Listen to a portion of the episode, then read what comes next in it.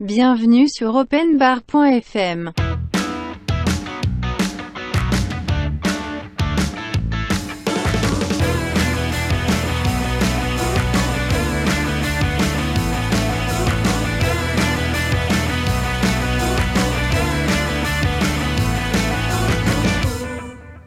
Bonjour à toutes et à tous, je suis Pascal Stéphanie et je suis ravi de vous retrouver pour un nouvel épisode de OpenBar.fm, le podcast qui parle de succès sans se prendre la tête et sans langue de bois.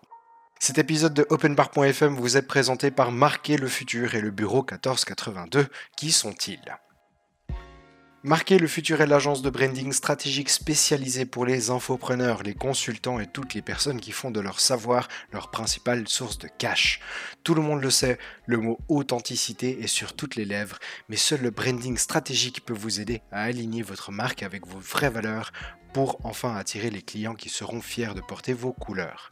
Réservez dès maintenant votre session stratégique offerte sur le site internet marquerlefutur.com et devenez enfin la marque inspirante que vos clients attendent. Le Bureau 1482 est le spécialiste de la croissance et de l'hypercroissance dans les entreprises en francophonie mondiale. Que ce soit pour fluidifier vos process de travail et gagner en liberté, ou encore d'amener votre business vers de nouveaux sommets, le Bureau 1482 vous propose une stratégie de croissance personnalisée et unique qui vous permettra de développer votre entreprise selon vos propres termes. Cette semaine, nous invitons Michel Wozniak, une personne surprenante qui, un jour, s'est posé cette fameuse question qu'est-ce que je peux récupérer de mon cerveau après avoir fait mon burn-out? Cette question a poussé Michel à comprendre de mieux en mieux comment fonctionne le cerveau humain et aujourd'hui, il fait des choses vraiment surprenantes et au-dessus de la moyenne. Je vous en dis pas plus, sachez juste que cet épisode nous a fait beaucoup rire Sébastien et moi. Merci beaucoup pour votre écoute et je vous laisse avec Michel Wozniak. Hello Est-ce que tu nous entends Ah oui, excellent, tu nous entends, mais très très bien. Voilà Comment vas-tu? Ben, Très bien, très très bien. On voit que le, le monde est petit, comme tu disais, hein, vu que, vu que j'ai cru comprendre que et toi, vous vous connaissiez extrêmement bien, ou en tout cas très très bien, et que nous, on a eu l'occasion de se rencontrer, en tout cas dans, dans, dans le cadre d'un séminaire donné par Paul Pironnet il y a un an et demi, deux ans, je crois, à aix ouais, c'est ça, c'est ça, ouais. Je, je, me sou, je, me souviens encore de ta, de ta, de ta présentation. C'était, euh, j'en avais retiré, j'en avais retiré une ou deux pépites sur le, sur, euh, sur une sorte d'acronyme que tu donnais pour la, pour euh, euh des valeurs que les entrepreneurs pouvaient avoir de telle sorte à avancer. C'est très très mmh. intéressant. Super, super, super. Bien, bon. bien. Bah écoute, bienvenue dans notre, dans notre open bar. Eh ben merci, merci à vous. Qu'est-ce que, qu'est-ce que Sébastien t'a, euh, t'a, t'a donné comme info par rapport à, par rapport à cette interview? Si ce n'est eh ben, juste que euh... c'est open bar, tu vois, genre. Voilà, euh, open bar.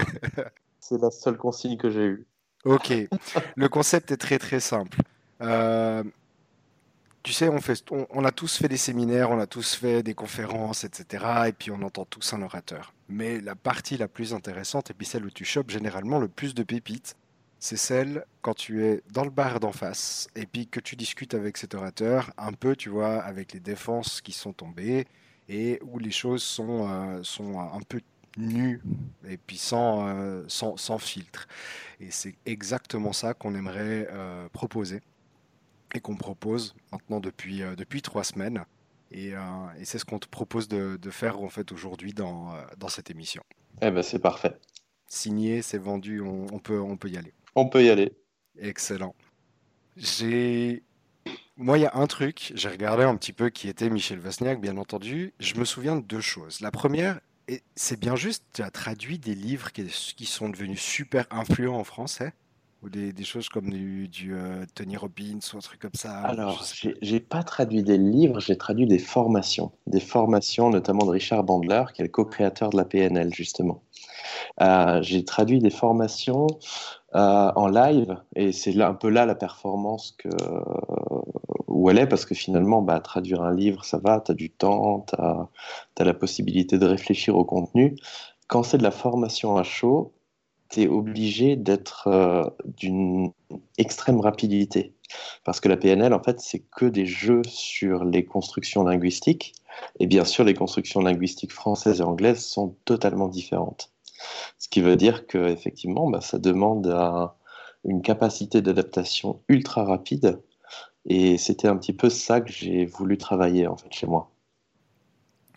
Donc, tu t'es dit, tiens, je vais traduire quelque chose d'extrêmement complexe et qui a beaucoup, beaucoup de conséquences si je me plante. Ah tout ça en live, comme ça, ça peut m'entraîner. Voilà, c'est ça. Ok, ouais, d'accord. Donc, euh, prochain objectif, tu vas t'amuser à jongler avec 5 couteaux ultra tranchants tout en parlant chinois. Oh, j'ai déjà fait avec 10. Non, je rigole. Ah oui. Mais... c'est un, peu l'idée en fait. en, gros, je suis, je suis, assez intéressé par le, le fonctionnement du cerveau. J'ai euh, le, le, mien a subi quelques dommages collatéraux euh, suite à un burn-out assez violent. Et ce que je voulais voir, c'était qu'est-ce qu'il était possible de récupérer. Et moi, c'était vraiment dans l'idée d'essayer de revenir au moins à ce que j'étais avant. Euh, et en fait, je me suis rendu compte que bah, à partir du moment où tu sais t'en servir, tu peux faire des trucs absolument dingues. Et euh, ouais, je me suis vraiment amusé. J'ai vraiment cherché au maximum à, à, ajouter du plaisir dans tout ce que je fais. Et ça a complètement changé la donne, je dirais. Oui, c'est juste, tu as, tu as une allégorie de vie qui dit que la vie est un jeu. Exactement. Et ça, c'est l'allégorie principale de la PNL. Et c'est marrant parce que bah, Richard Bandler, ça fait depuis 30, plus de 30 ans qu'il dit ça. Et il s'est fait pas mal euh, critiquer, railler par rapport à ça. Et aujourd'hui, depuis une dizaine d'années, en fait, on se rend compte que, bah, que la science prouve qu'on apprend le mieux par le jeu, en fait. Et, que, et maintenant, ce qu'on voit, c'est que pratiquement dans tous les systèmes d'apprentissage, on voit de la gamification. Totalement les badges et tout ça. Voilà, exactement. Mais ce qui est marrant, c'est que Richard Bandler, il a déjà 30 ans d'avance sur tout ça. quoi. C'est qu'il a intégré ça pleinement dans ses formations, dans sa manière de transmettre, dans, dans sa manière, en fait, de, d'enseigner. Et moi, ça, ça me fascine. Et puis quand je vois l'évolution du système éducatif, et puis surtout des, des plateformes de formation, je me dis, ben, je suis bien content d'être entré dans ce moule-là de la PNL, en fait. Ouais, j'imagine, j'imagine.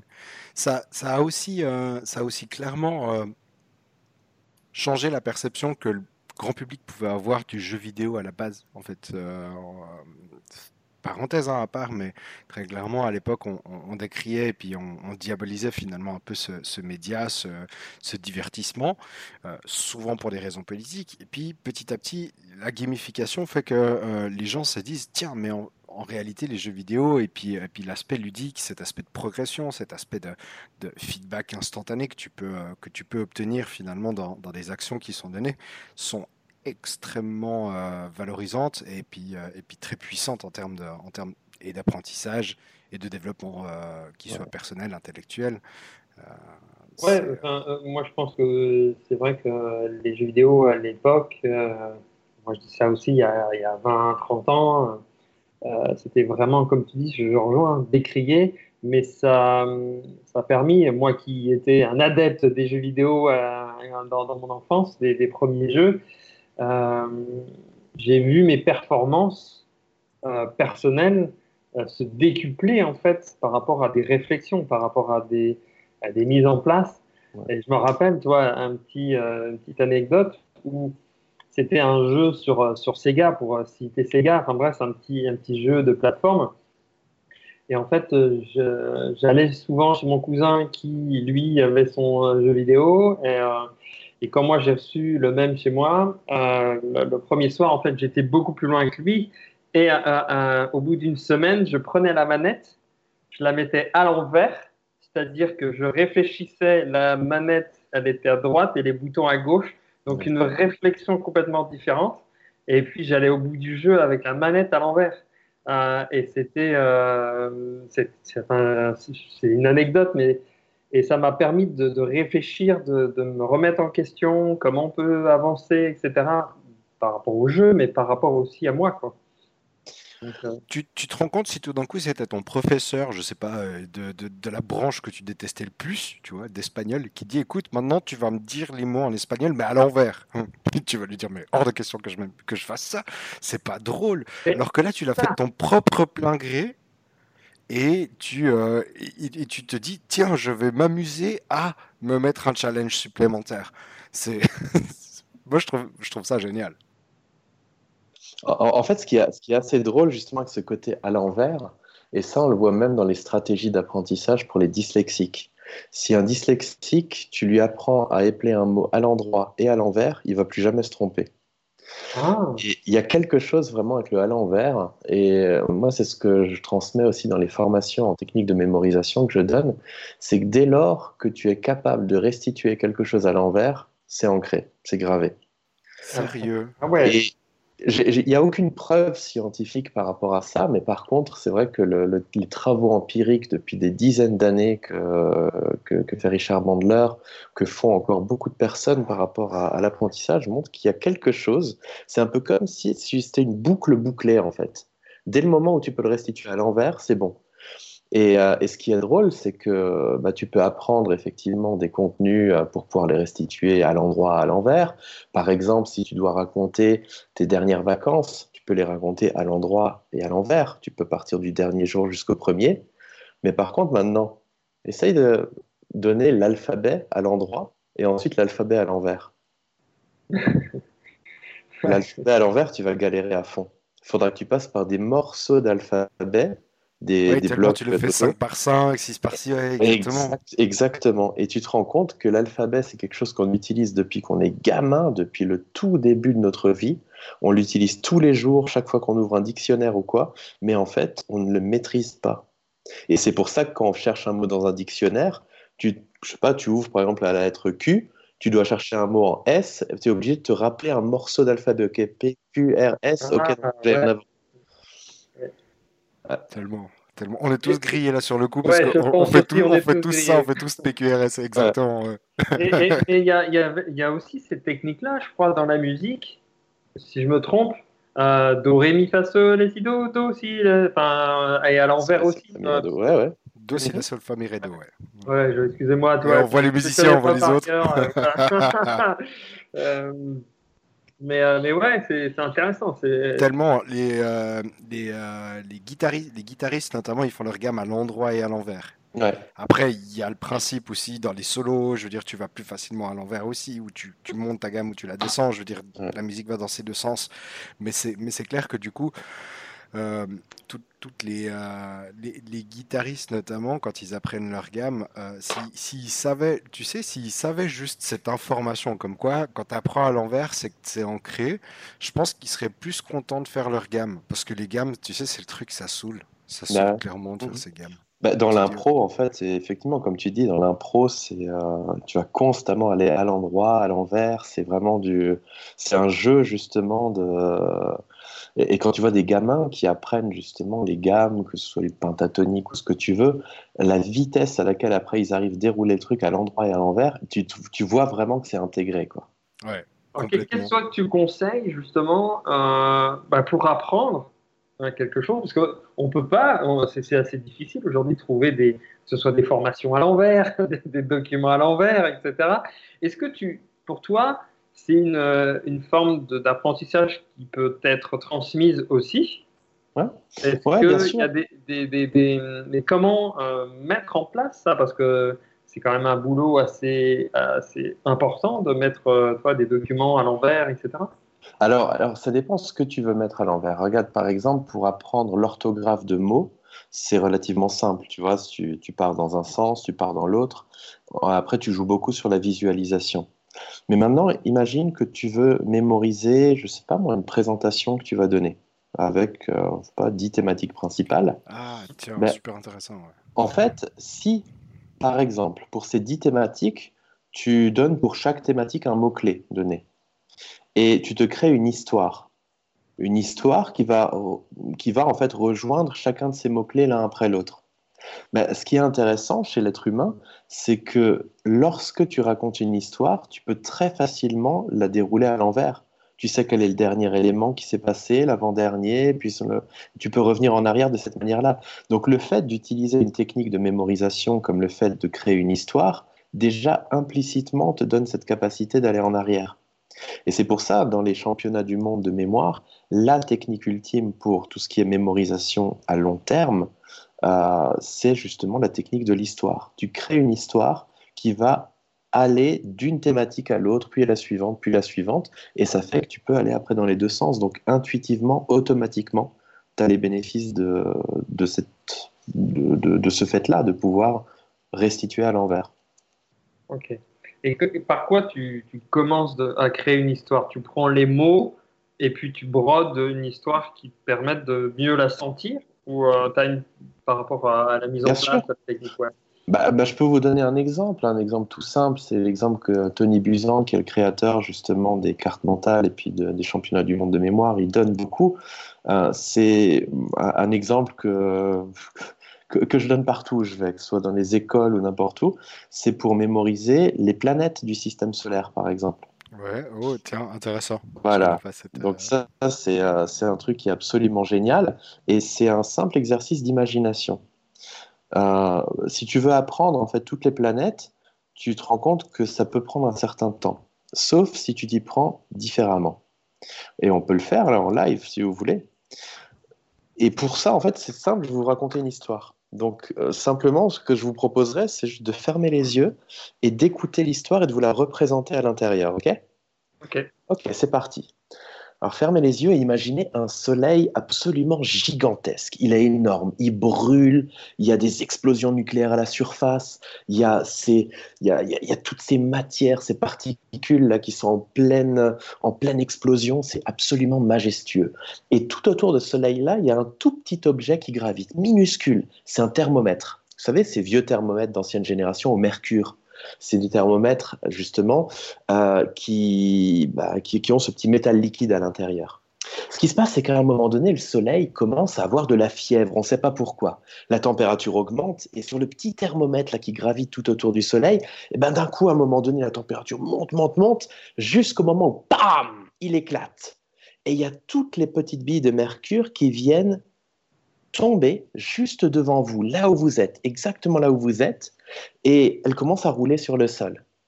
Juste là, il y a une petite fille qui entre dans la pièce, une jeune fille mignonne comme tout. Elle est belle, elle est tellement belle que tout le monde l'appelle Vénus parce que c'est la déesse de la beauté. Elle vient et elle essaye d'attraper une de ces petites billes de mercure là, juste devant toi. Elle essaye d'attraper une de ces petites billes et tu sais, ça glisse entre les doigts, c'est pas facile.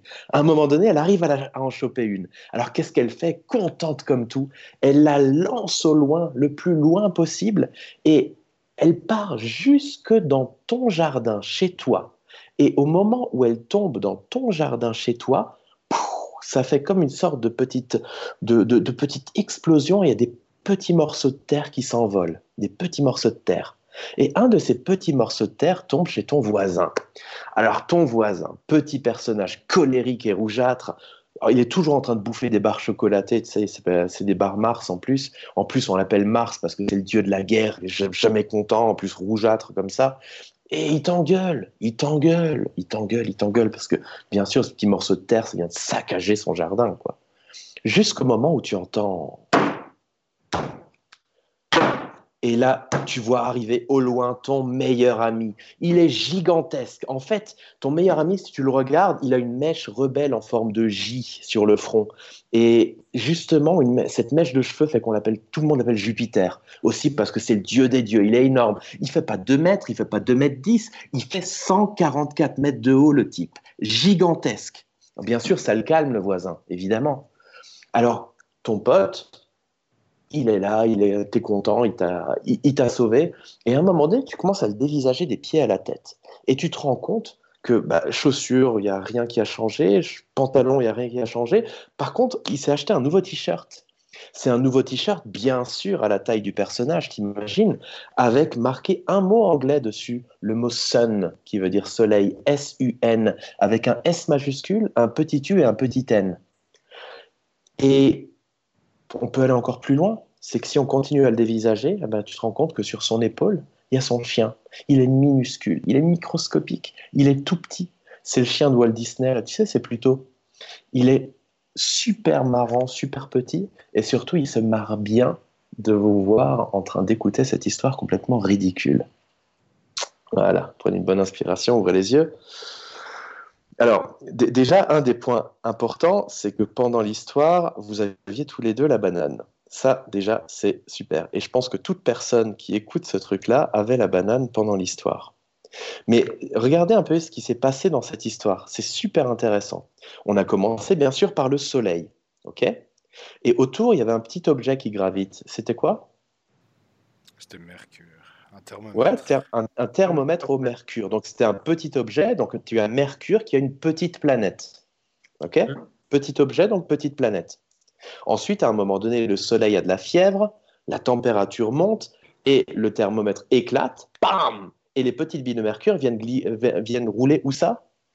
Devant les pieds. Euh, voilà, chez toi, là, chez toi, devant toi.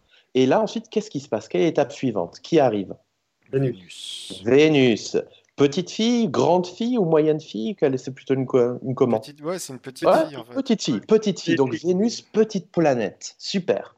Elle essaye d'attraper une de ces billes de Mercure. Elle y arrive au bout d'un moment et la lance jusqu'à jusqu'à où en fait? Jardin. ouais, jusqu'à ton jardin. Jusqu'à ton jardin. Et au moment où la bille de Mercure tombe au sol, il y a des petits morceaux de terre qui s'envolent. Terre, petite planète. OK? Un de ces petits morceaux de terre tombe chez le voisin. Le voisin, c'est qui?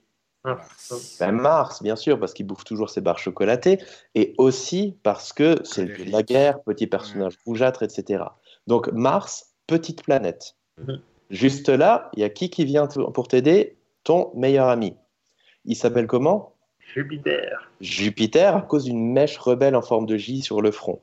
Et vous vous souvenez de la hauteur qu'il fait, de la taille qu'il fait? 144. Ouais. C'est intéressant quand même, parce que si je vous avais dit, surtout rappelez-vous du nombre 144, il y aurait eu de fortes chances que vous l'oubliez. Par contre, là, ça a été dit comme un détail et votre cerveau s'en est souvenu. Alors pourquoi c'est intéressant? Parce que Jupiter fait 144 000 km de diamètre. Donc si tu as les 144, tu as en plus le diamètre de la planète. Je m'en doutais qu'il y avait un truc, je dis ah là. Ah ben oui, il y a toujours quelque chose. Donc Jupiter, c'est la plus grande planète du système solaire, énorme. Et ensuite, qu'est-ce qui se passe? On le dévisage des pieds à la tête. Au niveau des chaussures, il n'y a rien. Au niveau du pantalon, il n'y a rien. Par contre, le t-shirt, il y a un mot dessus. C'était quoi le mot?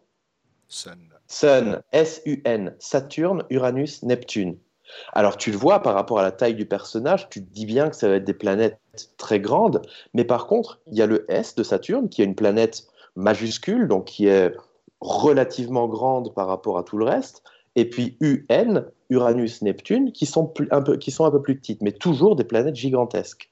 Et ensuite, si on remonte encore au niveau de l'épaule, il y a ouais, le chien, Pluto, donc Pluton. Alors Pluton, lui, n'est plus considéré comme une planète, mais comme une planète naine, parce qu'en fait, il est minuscule, c'est un chien nain, justement. Et tu as en fait les planètes dans le bon ordre. Donc, euh, est-ce que l'un d'entre vous voudrait essayer de, les redonner depuis la première à la dernière, en vous souvenant de l'histoire, en fait Là, là maintenant? Ouais, vas-y, là maintenant. Ah ouais, vas-y, allez. Bah, euh, Soleil, Mercure, Vénus, Terre, euh, Mars, euh, Jupiter, Saturne, Uranus, Neptune, Pluton. Ok, vas-y. Est-ce que tu vas essayer de les donner à l'envers? Tu penses à l'histoire à bah, l'envers? Pluton, Neptune, Uranus, euh, Saturne, Jupiter, euh, Mars, Terre, Vénus, Mercure, Soleil. Voilà, parfait. Et, là, tu l'as à l'endroit. Et, je, et je vois et je vois les images mentales que je me, que je me suis construit grâce à ton histoire. Mais hallucinant, Exactement. en fait. Exactement. On, se dit, on se dit, enfin, je te dis hallucinant parce que je viens de, je viens de te rappeler, de, de donner les, les, neuf planètes, mais appliquer ça à des choses un peu plus, bah, tu vois, le coup de, je dois, je dois me rappeler d'une conférence de, de, 45 minutes, une heure et demie que je dois donner. Mhm. Euh, Ouais, c'est relativement puissant, ouais. Bah oui, bien sûr. C'est ce que j'allais dire. Là, dans ce contexte-là, euh, je pense que là, vous avez une belle pépite, un bon truc super puissant qui permet euh, vraiment bah, de, de, de, de, bien se préparer. Euh, donc, plus le droit, plus de stress, plus de peur. il suffit juste de faire de l'avant en arrière, de créer une histoire.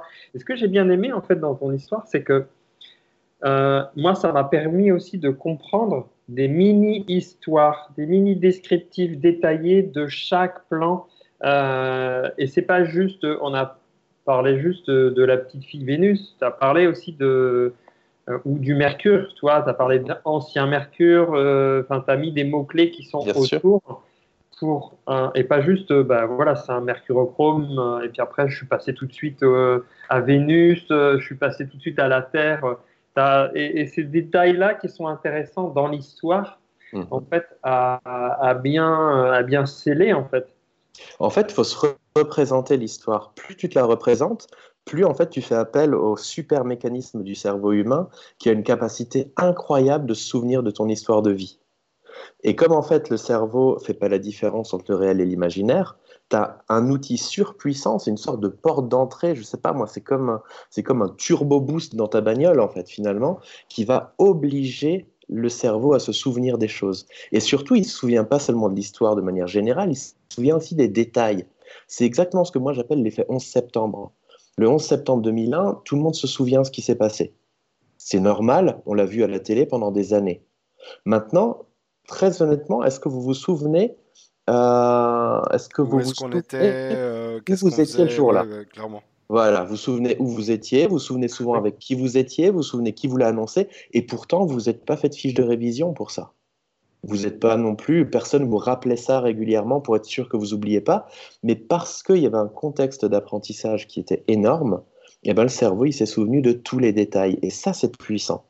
Parce que ça veut dire que si tu crées le bon contexte, avec un seul mot-clé, tu peux te souvenir de tout plein de détails annexes sans le moindre effort d'apprentissage. C'est un, peu, il y a des méthodes de marketing euh, quand on fait des, y a des pages de vente, etc., ou, ou des emails où on, on, annonce, où on met des, étapes clés, des détails, dire va, va, voir telle page, va voir telle minute de la vidéo, hein, et, et, puis euh, le contexte, le, mot écrit, comme le café à la maison, etc. Alors que bon, le café à la maison, on va pas écrire le café à la maison. Hein. Bien sûr. Parce qu'on va se rappeler de, du café que l'on est en train de boire. Euh, ouais, ouais, non, mais complètement, ouais. Mmh. C'est hallucinant, c'est là où tu te rends compte que quand même à l'époque les Grecs ils étaient bons parce que l'Odyssée c'est que des histoires. Hein. Ah mais bien sûr. Les, les, les, gars, les gars ils je veux pas dire qu'ils avaient une longueur d'avance, mais on a mis un moment quand même avant de comprendre pourquoi l'Odyssée c'était que des histoires, tu vois. Mais tu te dis, mais après, bah, c'est, euh, c'est, ils avaient, ils avaient pas accès à toute la technologie qu'on a aujourd'hui et gratitude pour toute cette technologie. Et tu te rends compte que pour transmettre des, transmettre des informations, du savoir, ça se faisait déjà par le biais d'histoire. Exactement. Et ça va même plus loin que ça, c'est qu'on n'a rien inventé. Hein. Toutes les techniques utilisées dans les championnats du monde de mémoire, c'est des techniques qui datent, de, la, qui datent en fait de la Grèce. Hein. Il n'y a, rien de, a rien de nouveau en fait. Tu regardes toutes ces techniques pour créer des histoires, c'était des techniques qui étaient déjà prônées par Cicéron pour mémoriser ses discours. C'est, euh, on n'a rien inventé, au contraire. La différence, c'est que eux, à l'époque, ils n'avaient pas le choix. Ils n'avaient pas d'ordinateur, ils n'avaient pas de PowerPoint. Donc, un politicien qui devait mémoriser ses discours, il devait les apprendre. Donc, ils, ils cherchaient vraiment les meilleures manières de faire, et c'était empirique. Mais c'est ça que j'aime bien, c'est que souvent, c'est le côté empirique qui, qui, rend le truc hyper efficace. Parce que dès que tu veux scientifiser tout, dès que tu veux des preuves scientifiques pour chaque chose que tu fais, ben en fait, tu passes des années. Quoi. Tu passes des années et puis tu, tu galères. Ouais. C'est clair. On parlait de, de, de jeux, d'histoire et de choses comme ça. Quel a, quel a été, euh, quel a été ton, ton jeu préféré? Pourquoi? Qu'il soit physique, virtuel, euh, peu importe. Quel est ton jeu préféré et pourquoi? Alors. Mis à part celui de la vie. Je vais éviter, tu vois, genre la question piège. Ouais, mon jeu préféré, c'est celui de la vie. Mais euh, un, vrai jeu qu'on pourrait.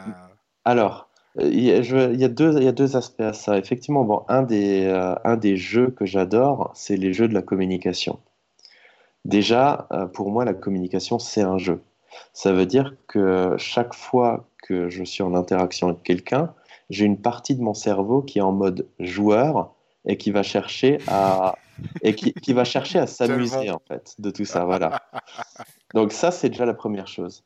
Ensuite, au niveau, si on veut parler de jeux en tant que tel, moi j'aime beaucoup les jeux qui occupent le, la partie rationnelle du cerveau. Par exemple, quand je suis en train de traduire une formation, par exemple, de Richard Bandler à chaud, pour être encore plus efficace, ce que je fais, c'est que je joue à un jeu sur mon téléphone en même temps. L'idée, en fait, c'est de couper la partie rationnelle. Parce qu'on sait, une langue, c'est pas du rationnel. Tu peux pas parler une langue en pensant grammaire ou en pensant construction grammaticale. C'est pas possible. Autrement, euh, tu es incapable de communiquer en fait. Par contre, si tu arrives à déconnecter, je dirais, l'esprit conscient et que tu travailles vraiment d'une manière automatique, en mode, euh, je dirais, euh, autopilote, pilote automatique, eh bien, tu es beaucoup plus efficace dans des tâches qui sont des tâches, on va dire, inconscientes, comme le langage, comme la capacité de, de transmettre des idées, etc.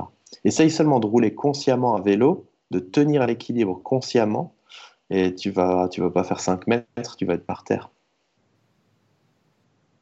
Donc, donc le, le, le, si je comprends bien, le cerveau qu'on utilise le plus souvent aujourd'hui, on va dire euh, humain inconscient, hein, humain mhm. inconscient, le cerveau qu'ils utilisent le plus souvent, finalement, fait qu'ils tournent 99% de leur temps en sous-régime. Bah oui, parce que on, veut tout faire de manière rationnelle. On veut, on a tendance à aimer la rationalité, etc. Mais il y a plein de choses qu'on fait qui ne sont pas de l'ordre du rationnel. Euh, et le langage, notamment, c'est le cas. C'est pour ça, regardez un peu pourquoi les enfants n'arrivent pas à apprendre les langues à l'école. Ça s'explique tout simplement, en fait. Euh, il suffit de comparer le système éducatif avec les experts du langage. Et pour moi, les experts du langage, c'est les enfants en bas âge. Eux peuvent apprendre une langue très très vite. Mais regardez la différence. Vous prenez un enfant, mettons, que, euh, qui va commencer à apprendre le langage dans sa famille. Il va entendre un jour je mange, il va entendre un autre jour tu manges, il va entendre un autre jour il mange, un jour, il comprend le concept de nous, puisque c'est moi, papa et maman, et il va dire nous mange. Qu'est-ce que les parents vont lui répondre? Est-ce qu'ils vont lui faire une leçon empirique de grammaire en lui expliquant que non, mon fils, c'est un verbe du premier groupe en ER, donc automatiquement, la terminaison, c'est ONS. En plus du fait que le la dernière lettre est un G, il faut encore intégrer un E en plus, sinon ce serait nous mangons au lieu de nous mangeons. Ils vont pas faire ça. Ils vont juste lui dire non, non, c'est nous mangeons. Et le gamin, il va intégrer. Ça fait qu'il arrive à l'âge de 5-6 ans où il sait parler, où il sait conjuguer sans jamais avoir appris. Et là, on commence à lui apprendre la grammaire pour confirmer ce qu'il sait déjà. On commence la grammaire à l'âge où l'enfant sait déjà parler. Et regardez à l'école, dans le système scolaire, c'est tout l'inverse. Moi, j'ai commencé les cours d'allemand au collège. Premier cours d'allemand, avant même qu'on parle de la langue ou de l'intérêt d'apprendre cette langue ou quoi, on nous balance un tableau avec la fameuse règle du der, di, das, di, den, di, das, di, à apprendre par Nominatif, accusatif et datif. Ouais, voilà, voilà. la règle et, on n'est pas en France, en France, en France. Euh, et, cette fameuse règle du pistolet où effectivement, tu as juste envie de te mettre une balle dans la tête. Et c'est pour ça que ça s'appelle comme ça, je pense. Et, le truc, c'est que tu te retrouves à rationaliser, c'est-à-dire dès le début à commencer à apprendre la langue euh, d'une manière logique. Résultat, tu n'es pas capable de parler. Parce que tu es tout le temps en train de te dire, bon alors attends, là c'est de l'accusatif, donc il faut faire den ou des. Et à la fin, tu sais pas parler. Parce qu'une personne normale qui parle en allemand, elle se pose pas ces questions, c'est automatique, c'est spontané. Or, dans l'apprentissage des langues, hormis celui des enfants, que les parents gèrent très très bien, eh bien dans le système scolaire, on te fait tout à l'envers. On te l'a fait à l'envers, résultat, ça marche pas. Parce qu'on t'apprend d'abord la grammaire et après, tu es censé, à partir de cette logique-là, en déduire des choses. Et ça ne marche pas. C'est pour ça, pour apprendre une langue, il faut prendre le problème comme les enfants faut aller en immersion quelque part, faut aller parler cette langue avec le peu que tu sais. Et une fois que tu sais parler la langue, à partir de là, si tu veux, tu apprends la grammaire pour pouvoir t'améliorer. Donc, accepter d'être à nouveau un enfant de, de, 5 à 6 ans. Exactement.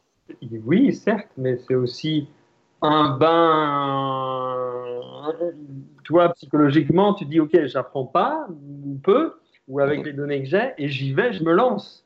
Avec la peur et tout l'ensemble que ça produit. Je le, je le résume, j'ai vécu, vécu, ça et je le vis encore parce que j'ai euh, euh, bougé en Espagne en fait depuis, euh, depuis deux mois et demi. Mhm. Et tu vois, à reprendre, le, à reprendre les cours de judo, je suis qu'avec qu'avec des, qu'avec des Espagnols. Alors j'ai de la chance, il y en a un qui a, qui, qui, a fait quelques petits sauts en Belgique, donc il a quelques mots en français pour me faire la traduction de temps en temps.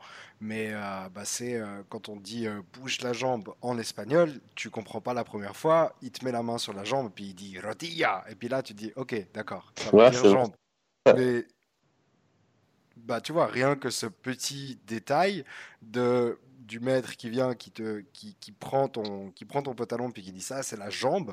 Je m'en souviens encore parce que ben complètement immergé. Et puis, bah, évidemment, euh, comme, tu le dis, c'est même plus le cerveau conscient à ce moment-là qui, fonctionne. je me rappelle la position que j'avais, je me rappelle la lumière qu'il y avait dans la, dans la salle, euh, je sais exactement avec quel adversaire j'étais à ce moment-là. Enfin, tu vois, je veux dire, tellement Tu t'en souviens du premier coup, alors que si tu avais regardé dans le dictionnaire, ça te serait passé juste. j'ai essayé, hein. j'ai ah. essayé, j'ai fait, j'ai essayé un mois de, tu sais, à, regarder des choses en espagnol avant de partir. Rien, rien, rien. Je suis arrivé ici premier jour comme si c'était, euh, comme si c'était complètement neuf comme, euh, comme langue. Eh ouais. Ouais, ouais, Mais comme quoi, hein, tu vois, il suffit, quelquefois, il suffit de regarder les experts d'un domaine, c'est ce qu'on appelle la modélisation au PNL. Tu veux apprendre une langue, ben regarde ceux qui apprennent le mieux. Ceux qui apprennent le mieux, c'est les, bébés, c'est les, tout petits enfants. Regarde quel processus est utilisé universellement pour apprendre le langage, et tu te rends compte que finalement, c'est ce processus-là qui est le plus utile. Ouais, c'est vrai qu'il y, a beaucoup de Tony Robbins en parle beaucoup de la modélisation, il y en a bien d'autres aussi qui parlent de modélisation. C'est clair que dans tout domaine, copier les maîtres qui arrivent le mieux euh, à, mettre en place. Donc, euh, donc euh, tu vois aussi, tu es un maître en, la matière pour apprendre et transmettre aussi.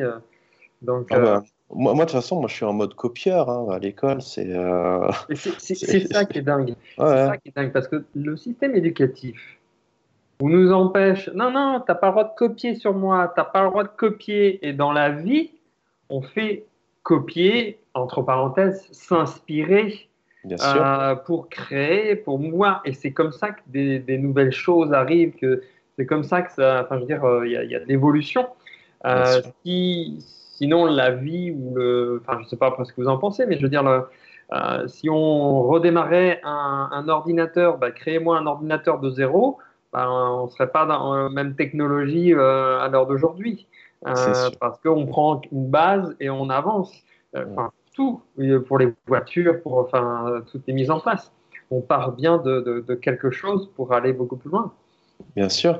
Et, ça, surtout dans le système éducatif, c'est marrant parce que tu regardes en Finlande, qui a le meilleur système éducatif au monde, Déjà, par exemple, lorsqu'il y a une interrogation ou un truc comme ça, euh, ils ont absolument le droit d'avoir leur cours. Mais les élèves ne l'utilisent pas. Et il y a eu un beau reportage là-dessus, euh, je crois que c'était dans Envoyé spécial sur les élèves finlandais, ou même en fait le bac, par exemple, ils le passent chez eux dans leur chambre, avec tout leur matériel, mais ils ne l'utilisent pas. Et quand on leur demande pourquoi, ils disent bah, parce que ça me prendrait plus de temps de trouver l'information dans mon cours que de la trouver dans ma tête. Donc, ce qui fait que le gamin, il comprenait pas et il disait au journaliste, mais dans la vie, c'est comme ça que ça se passe. Ce que je sais, je le restitue, et ce que je ne sais pas, je vais chercher la réponse. Il dit, pourquoi vous êtes étonné de, notre système, de comment il fonctionne? Et, c'est vrai que tu te rends compte que chez nous, on, est contre-intuitif par rapport à la vie, c'est-à-dire que tu n'as pas besoin de tout connaître par cœur. Ce que tu sais, tu le restitues, ce que tu ne sais pas, tu vas le rechercher, en fait. Donc, ce qui fait qu'aujourd'hui, le système éducatif qui n'a pas bougé depuis, depuis plus de 200 ans, tu reprends, tu une salle de classe d'il y a même 100 ans, tu regardes une salle de classe d'aujourd'hui, c'est pareil.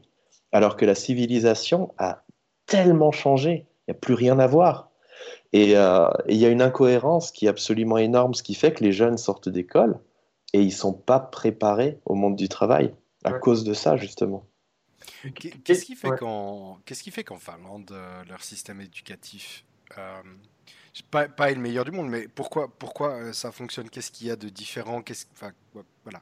Bah, la, différence, c'est que la Finlande, c'est un pays avec très peu d'industrie. C'est un pays qui est un pays de cerveaux. Ils créent des, ils fabriquent des cerveaux, ils exportent des cerveaux. Donc eux, effectivement, c'est ça leur, euh, leur, marque de fabrique. Nous, en France, on a beaucoup d'industries, donc effectivement, euh, on n'est pas dans ce besoin de créer beaucoup de cerveaux. Par contre, ceux qui sont créés sont d'excellente qualité. Tu regardes, pour pouvoir traverser le système scolaire du début à la fin, avec toutes les embûches qu'on te met, il faut une sacrée niaque. Oui, d'accord. Tu, tu, tu, deviens tout de suite, tu deviens tout de suite bien au-dessus de la moyenne. Exactement. Et c'est pour ça que les chercheurs français, ils sont payés à coups de millions aux États-Unis pour venir dans des labos là-bas. Parce que un, Français. l'épreuve du feu, euh, ah contrairement à tout le monde et tout. Euh, bienvenue chez nous. Bien sûr. Donc c'est vrai que c'est un filtrage, c'est un nivellement par le bas, et ce qui est d'un côté dommage pour la majorité, c'est vrai que ceux qui ressortent du système, bah, ils sont excellents. Ceux, par contre, qui ont des difficultés dès le départ, ils sont exclus dès le départ. Et c'est là, effectivement, qu'il y a, cette forme d'injustice où bah, voilà, c'est important de trouver des compensations pour ça. C'est assez hallucinant. Mais je, du coup, tu vois, tu, tu, me rends curieux sur leur système éducatif en Finlande. Que, quels sont les types d'exercices Comment est-ce qu'ils donnent les cours euh, Tu vois, un peu plus dans le détail, en fait. Comment en fait, les élèves vivent bah, Globalement, ils se servent déjà, ils ne se servent pas de l'écriture linéaire. C'est-à-dire, chez nous, on prend des notes avec titres, sous-titres, etc. Eux se servent de ce qu'on appelle les cartes mentales, le mind mapping. Le mind mapping. Voilà, c'est ça en fait que Tony Buzan a, créé et inventé il y a déjà des années des années. Et, cet outil-là, en fait, te permet de vraiment structurer ta pensée. Donc ça, c'est déjà l'outil de base. Et à côté de ça, en fait, ils utilisent euh, un, un, enseignement multisensoriel. C'est-à-dire chez nous, l'enseignement est plutôt visuel. Tu as des livres et auditif lorsque tu es en cours. Bah, eux, en fait, ils ont un, un enseignement qui est constamment visuel, auditif et corporel ou kinesthésique. C'est-à-dire que, par exemple, lorsqu'ils vont parler du socialisme, ils vont passer par des petits morceaux de film où il y aura des débats derrière, où ils vont discuter, où ils sont impliqués. Ils vont faire genre une mini pièce de théâtre un peu improvisée en disant des toi comme tu ça, des trucs comme ça. Mais, mais, mais aussi et surtout, il y a une implication en fait, c'est-à-dire que c'est pas le prof qui déblatère son cours, c'est le prof qui challenge les élèves et les élèves qui répondent et qui et dans leur réponse, en fait, c'est plus du par cœur, c'est leur réponse, c'est ce que eux ont intégré. Et là, ça devient puissant. Oui, ça, ça, doit, ça doit aussi avoir un, un effet sur, euh, sur la confiance en soi. Totalement. Sur, euh, Totalement. Sur, euh, tu vois, cette, cette notion de, de, de, respecter sa propre personne, de, Bien sûr ça, ça m'intéresse. ça, ça, fait monter, ça fait vraiment monter les niveaux euh, assez fort. Ouais. C'est sûr. Niveau, puis mais, plein, mais, de, mais... plein de choses différentes, plein de facettes de vie différentes finalement. Mais, mais, ce qui est marrant, tu vois, c'est que ce, ce, système, on sait qu'il est excellent parce que bah, voilà, c'est le meilleur au monde. Dans tous les classements mondiaux, les Finlandais ont la première place. Alors, euh, moi, c'est vrai, tu vois, c'est des modèles que je, soutiens énormément, mais quand je parle de ces modèles en France, automatiquement, je suis considéré comme le paria parce que euh, je n'ai pas le CAPES, parce que je ne suis pas. Voilà. Oh mais par contre, si tu regardes, pour la Finlande notamment, euh, moi, j'ai été nommé prof des profs du système finlandais. Donc là, je pars dans 10 jours en Roumanie pour aller former des profs du système finlandais à la lecture rapide, par exemple. Bah, je donne également. juste, euh, Mais, mais parce, qu'en fait, euh, c'est la différence entre un système qui fonctionne sur la base de papier et de diplôme et un système qui base sur ce qui marche. Et euh, lorsqu'un système se base sur ce qui marche, eh ben voilà, ils vont avoir une ouverture d'esprit, ils vont tester, essayer, et à partir du moment où quelque chose fonctionne, ben ils y vont, quoi, ils y vont tout simplement. Ce qui fait que ben, maintenant, pareil, je donne aussi des cours à la fac de sciences de l'éducation en Roumanie, à Cluj, alors qu'en France, je suis paria, quoi, parasite. Bah ouais, mais est-ce que, est que justement, moi je rebondis là-dessus, est-ce que par rapport à ça, dans le monde de l'entreprise nouveau, c'est un peu ça aussi, on est dans, on, va chercher des choses où, euh, bah, qu'est-ce qui marche en fait, on s'en fiche du diplôme, on s'en fiche du moment que tu prouves que, ou du moment que les résultats sont là, euh, eh bien, tu, je veux dire, euh, bah, soit on, prend tel ou tel prestataire parce qu'il a eu tel résultat. Et, c'est un peu ça. C'est le cas dans les startups. C'est le cas dans les startups. Exactement. Non, quoi.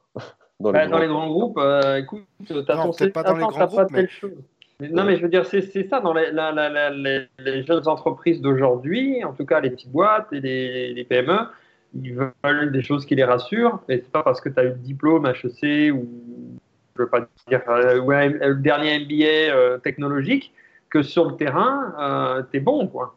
Et, c'est ça. Je, je, rebondis là-dessus aussi. Je, alors, Bien, bien, entendu, on est les trois dans ce mouvement des entrepreneurs, mais j'ai aussi l'impression que ce mouvement d'entrepreneurs a pris de l'ampleur ces 5-10 dernières années, tout simplement parce que des pays comme la France et la Suisse étaient un peu, puis peut-être d'autres pays encore en francophonie ou autre, mais en tout cas, dans ce que j'ai vu, c'est beaucoup trop académique. Et puis tout d'un coup, c'est une sorte de euh, façon de, de, se révolter finalement face au système. Et beaucoup, tu vois beaucoup d'entrepreneurs, tu vois beaucoup de ces infopreneurs également qui sont là et puis qui ont ce cri de guerre de dire sortez, tu vois, sortez de l'académisme finalement et puis de, de, ce, de ce monde rangé. Ouais. Mais, tu vois, je, je rajouterais moi plutôt un truc, c'est que les gens veulent aller plus vite. Les gens veulent aller plus vite, donc ils cherchent des hacks. Donc mhm. ils cherchent des gens qui vont plus vite. Et donc tout ça, en fait, amène une mouvance pour aller encore plus vite, pour dire, bah tiens, ok, pour apprendre une langue, pour euh, gagner plus d'argent, pour... Euh, et tout ça, ce monde-là, en fait, se, développe de plus en plus. Et, des fois, il y a des raccourcis qui se font où maintenant, bah, tu as des milliardaires à 23 ans, tu as des... Euh, un millionnaire euh, en l'espace de quelques mois, bref, enfin, l'argent, mais ou même autre chose. Euh, et, des, des, des, des, trucs hallucinants, alors qu'il n'y avait pas il y a 15-20 ans. Ouais. ouais. Ah, c'est C'est souvent dû ou fait avec des gens qui ont accepté de redevenir comme des enfants pour modéliser et puis pour, euh, pour copier des réussites. Finalement, si je boucle la boucle, c'est ça en fait. C'est des gens qui ont accepté de toujours garder un cerveau de, de, quelqu'un qui avait 5 ans pour apprendre. Bien sûr, et toujours modéliser ce qui fonctionne en fait. Quoi, quoi que tu veuilles faire, regarde quelqu'un qui sait le faire. Par exemple, tu veux développer la créativité. Les, les plus créatifs, c'est les enfants. La NASA a fait une étude absolument dingue pendant des années et des années. Ils ont pris en fait des enfants de, de 4 ans, ils leur ont fait faire des tests de créativité. Tu sais, c'est des trucs euh, assez standards où on dit, bah voilà, tu as un trombone, qu'est-ce que tu peux faire avec ça quoi. Mais en fait, euh, des enfants de 4 ans, il y avait plus de 98% qui étaient considérés hautement créatifs. Ils ont suivi ces mêmes enfants, c'était plusieurs milliers d'enfants, euh, quelques années plus tard, quand ils étaient vers 8-10 ans il y en avait plus que 25% d'ultra créatifs. D'accord? Et, tu, et tu continues comme ça jusqu'à l'âge adulte, où ils ont suivi jusqu'à l'âge adulte, où 2% des adultes sont autant créatifs? Et c'est pour ça que la NASA s'intéresse tellement aux enfants, qui, font, qui ont des panels carrément de travail avec des enfants pour des, des projets spatiaux, en fait. Parce que l'enfant, il, a, il va te sortir 50 idées euh, là où un adulte en donnerait une, et sur les 50, peut-être il y en a 48 qui sont à jeter, mais il y en a deux qui sont bonnes. Finalement, on commence à être hautement créatif à 98%, on finit à 2%. Qu'est-ce qui s'est passé entre-temps? On est passé dans les mailles du système d'éducation, en fait. Et le système d'éducation qui passe beaucoup sur la stigmatisation, sur le fait de, de ouais, de, de, bloquer en fait, de, de, bloquer les processus créatifs. Et donc l'idée, c'est simplement de, se, de s'inspirer au maximum des gamins. Quoi. Je vois, j'ai, une, amie, une amie qui m'a, appris à un moment donné à revenir un peu à ce côté enfant, tu vois, à, à toujours voir les, les, choses avec un, avec un œil d'enfant. Au, mhm. au, désespoir de ma chérie actuelle, de temps en temps, enfin, enfin l'exaspération euh, de ma chérie actuelle, parce que enfin, j'entends un truc, je vois quelque chose, et puis tout d'un coup, tu sais, tu, tu, je lance une blague ou euh, un truc complètement euh, irréel, évidemment, mais à m'amuser, tu vois, de l'histoire que je me suis construite dans ma tête, et je trouve ça extrêmement drôle. Mais par contre, bah, je, je, vous rassure, je le vis super bien, hein, j'aime bien ça. ben oui, oui. Mais et, le problème, c'est l'autre. Beaucoup de personnes ne l'assument pas, en fait. Ouais. Et, et, le grand travail, c'est de réussir à un moment donné à assumer qu'en fait, c'est pas à nous d'éduquer les enfants, c'est plutôt aux enfants de nous éduquer. C'est, euh, ça a l'air complètement dingue, mais c'est, euh, mais c'est un peu comme ça que ça marche, quoi. On, on le voit quand, enfin, moi j'ai deux filles, on le voit tout au long de leur vie, euh, on est challengé à chaque moment, à chaque, chaque année, chaque, chaque situation, euh, bah, ça nous en prend sur nous. C'est le miroir, le big miroir géant. Allez, maintenant, qu'est-ce que tu as à faire? Euh, Ok, tu es à l'adolescence, là, là, ça arrive, c'est différent. Boum, tu as telle chose. Bon, ok. Qu'est-ce qu'on fait? Qu'est-ce qu'il faut faire? On donne plus de liberté, mais c'est vrai qu'on a le, miroir. Et, yes. et, et toi, tu aurais un un axe euh, à promouvoir pour apprendre euh, Bon, après, la modélisation, voir avec les enfants, mais euh, si tu veux percer ou développer le plus vite, quels sont les, trois conseils que tu pourras donner? Bah, Déjà, effectivement, identifier euh, les vrais experts. Et, c'est marrant parce qu'on on, a ce, dicton qui dit qu'on est la moyenne des cinq personnes qu'on fréquente le plus. Bah, ça s'applique aussi ici. C'est-à-dire concrètement, si je veux percer dans le business, ça sert à rien de m'associer avec des personnes qui, elles, sont pas, sont pas top. Autant aller voir directement les experts. Donc ça, c'est la première des choses. La deuxième chose, c'est apprendre vraiment à sortir de sa zone de confort. Et ça, je l'ai vu, moi qui suis sorti du salariat, j'avais toujours des vieux réflexes de salarié, c'est-à-dire de toujours tout sécuriser au maximum. Et ça fait que tu peux pas prendre de risques, tu oses pas euh, déléguer des tâches parce que bah, faut payer les personnes que tu délègues. Et, le problème, c'est que oui, sur le coup, tu te sens plus en sécurité financièrement, mais ta structure, elle évolue pas en fait. Donc, là, apprendre à, déléguer, apprendre à quitter ce, mindset du salariat, c'est fondamental.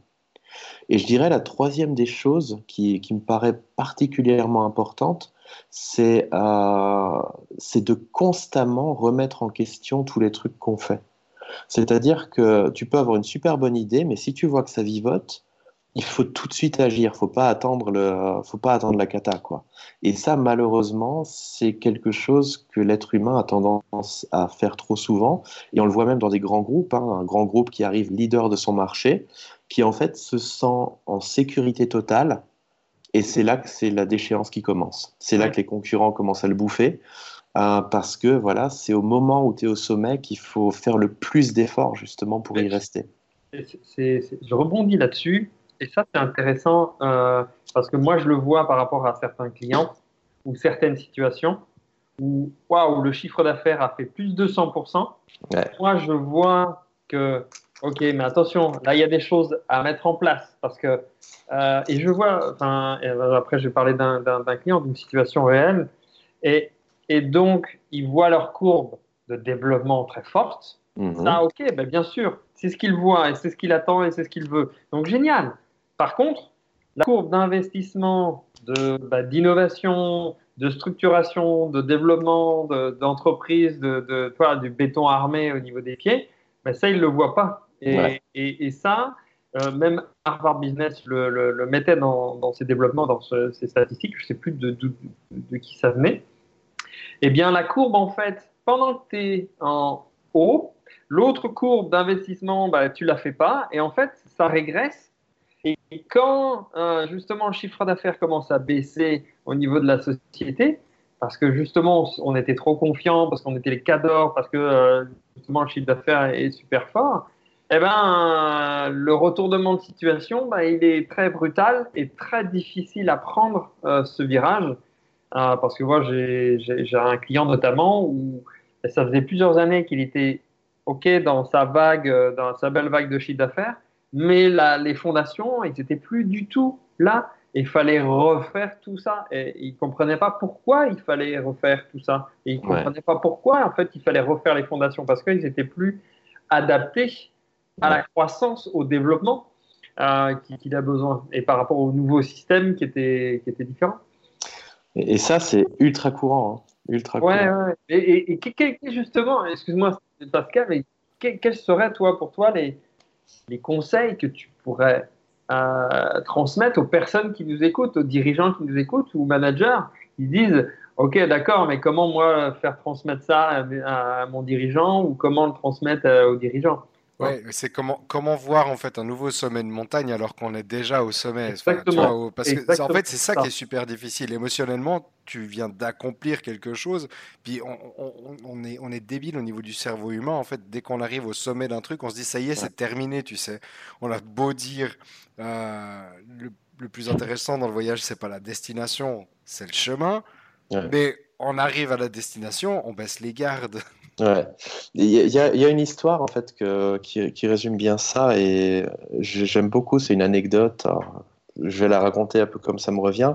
C'est un roi qui a consulté un homme et qui lui a donné une mission impossible. En gros, c'était soit ça, soit, soit, il, soit il allait mourir, le type, quoi. Voilà. Il dit voilà, j'ai besoin de quelque chose qui me permette de me remettre constamment à ma place. C'est-à-dire quand je me sens mal, qui me fasse me sentir bien, et quand je me sens bien, qui me fasse toujours garder ma place en me disant voilà que. Et, ce gars, il a réfléchi, réfléchi, réfléchi. Il est tombé sur une phrase qui dit ça aussi, ça passera.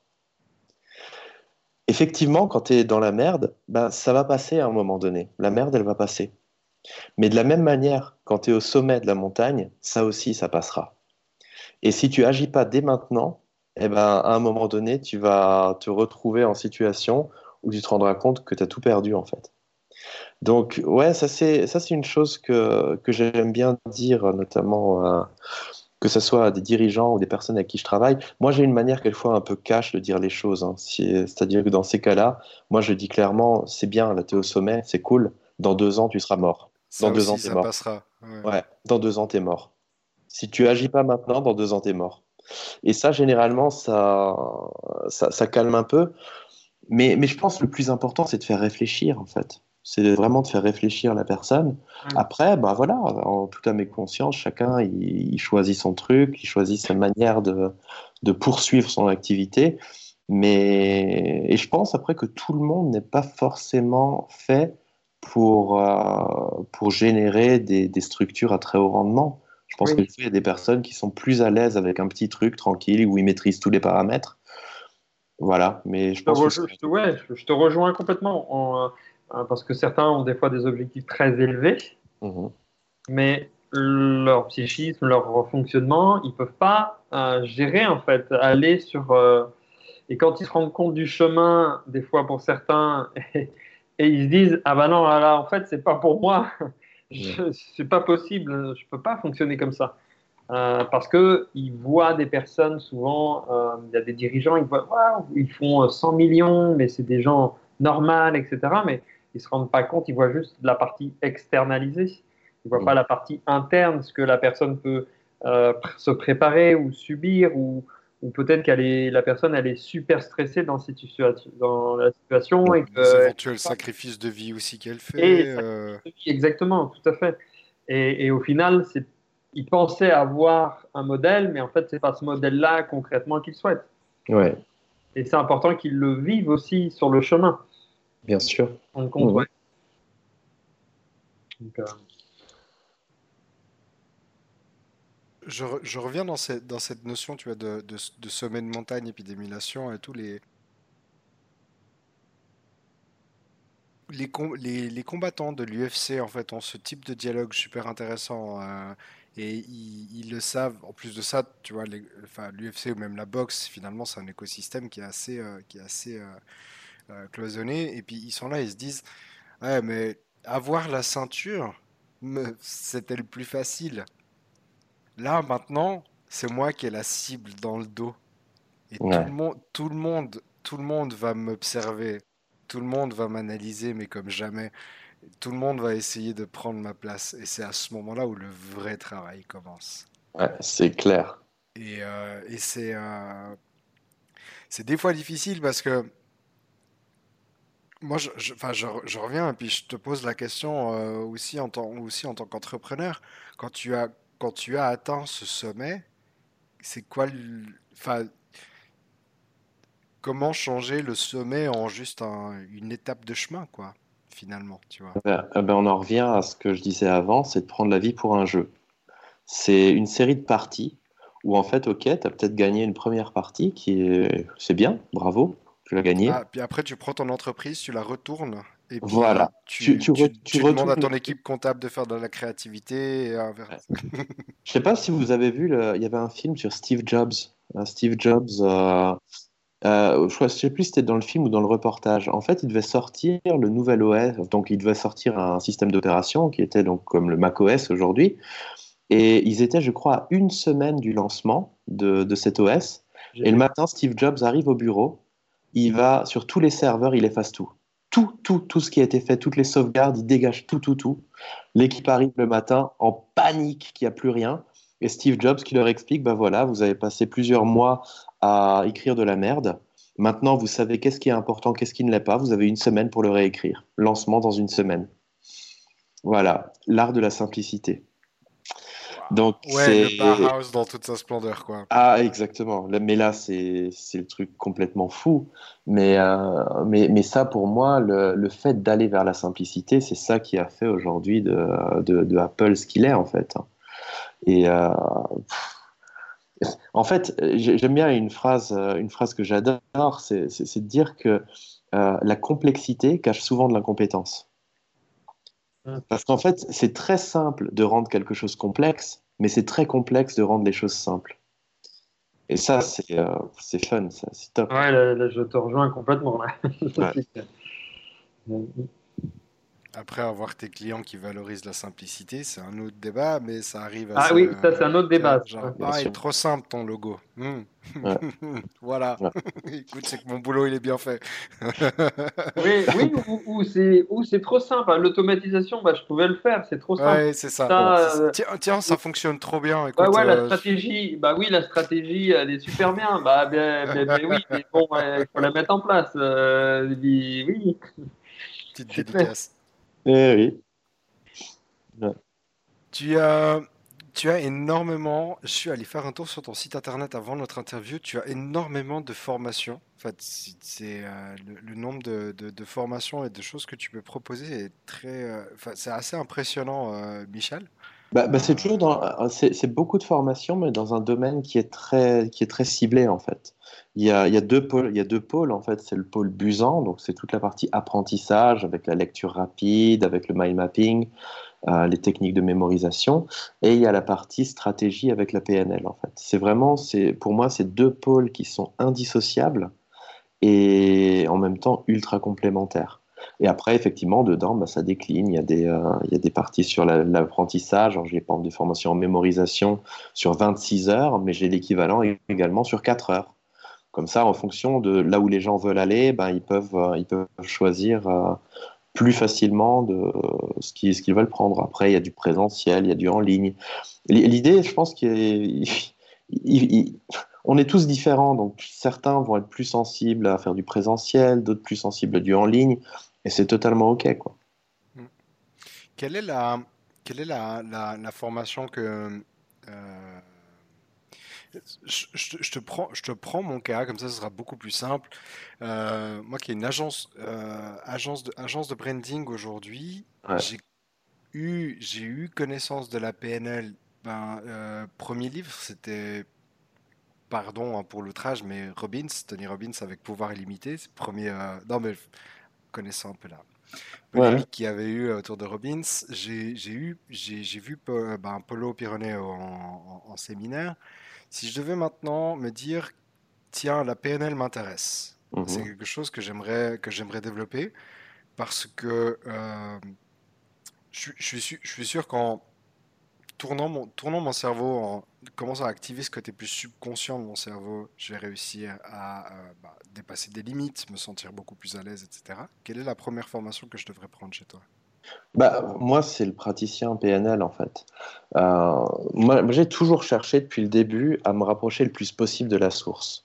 Je suis parti d'un principe tout simple. Si deux bonhommes qui sont Bandler et Grinder à l'âge de 20 ans ont réussi à construire les bases d'une approche qui aujourd'hui est utilisée dans le monde entier par les marketeurs, les thérapeutes, par les profs, par tout le monde, je me dis que ces gens-là ont le plus grand potentiel de faire évoluer ce truc-là au mieux. Parce que voilà, ils ont eu le génie créatif d'inventer ça au départ. À 20 ans, ils avaient? Bah, C'était en fait, euh, on va dire, c'était entre 20 et 22. C'était en fait euh, les premiers bouquins structurants de la PNL, c'était leur mémoire de master. Donc on est sur le coup de ouais, 22, 22, 23 ans, quoi, en gros, si on veut être plus précis. Donc moi, mes prérogatives, de manière générale, c'est toujours d'aller vers la source. Et pourquoi je dis ça? Parce que je m'étais formé dans cinq écoles de PNL avant de, de faire mon burn-out. Et après le burn-out, j'étais incapable de m'en sortir avec ça incapable. J'avais toute une armée de, techniques et de, et de protocoles et tout ça, mais il n'y avait rien qui s'adaptait à moi. Quand je suis allé voir directement Bandler, direct à la source, il m'a dit en fait, il ne s'agit pas du tout d'apprendre des techniques. La PNL, c'est pas un ensemble de techniques. Il faut devenir la technique. Et bam, là, ça a été la claque. Et, et, c'est sûr que, voilà, aujourd'hui, je, je, vois le truc d'un œil totalement différent. Je vois la PNL d'un œil totalement différent, où il s'agit vraiment de devenir soi-même la technique. Où tu n'as plus de questions, de protocoles, de trucs comme ça. Ça n'existe pas, ça, en fait. Et c'est vraiment atteindre une forme d'autonomie. Une autonomie où vraiment les problématiques n'existent plus, tout est challenge. Et chaque fois qu'il y a un challenge, il y a plein d'issues possibles. Ce qui fait qu'en fait, en gros, le jeu derrière, c'est de se dire, OK, qu'est-ce que je tente? Qu'est-ce que j'ai envie de tester? Et si un truc passe pas, eh ben, j'en teste un autre. Et là, ça devient super fun. Alors voilà, moi, moi c'était un peu ce, que, ce, vers quoi je suis allé, c'est toujours d'aller vers la source, en me disant que c'est là que j'ai le plus de chances d'avoir le, euh, je dirais, le matériel de meilleure qualité. Après, je dis pas toutes les formations, elles ont, elles ont beaucoup de, très bonnes choses. Mais bon, moi, c'est vrai qu'en perfectionniste comme je suis, c'est la source. Ou quoi que ce, pour quoi que ce soit, hein, que ce soit pour la PNL, pour l'apprentissage, pour n'importe quoi, euh, je vais direct à la source. Euh, par rapport à ça, comment tu vois, tu sais, il y a différents modes d'apprentissage, euh, toi auditif, euh, kinesthésique, euh, visuel, etc. Qu'est-ce qui fait et comment tu peux, toi, chacun peut se définir quel est le meilleur mode d'apprentissage Parce que moi, imagine que, enfin, imagine, j'en sais rien, mais imaginons que moi c'est l'auditif.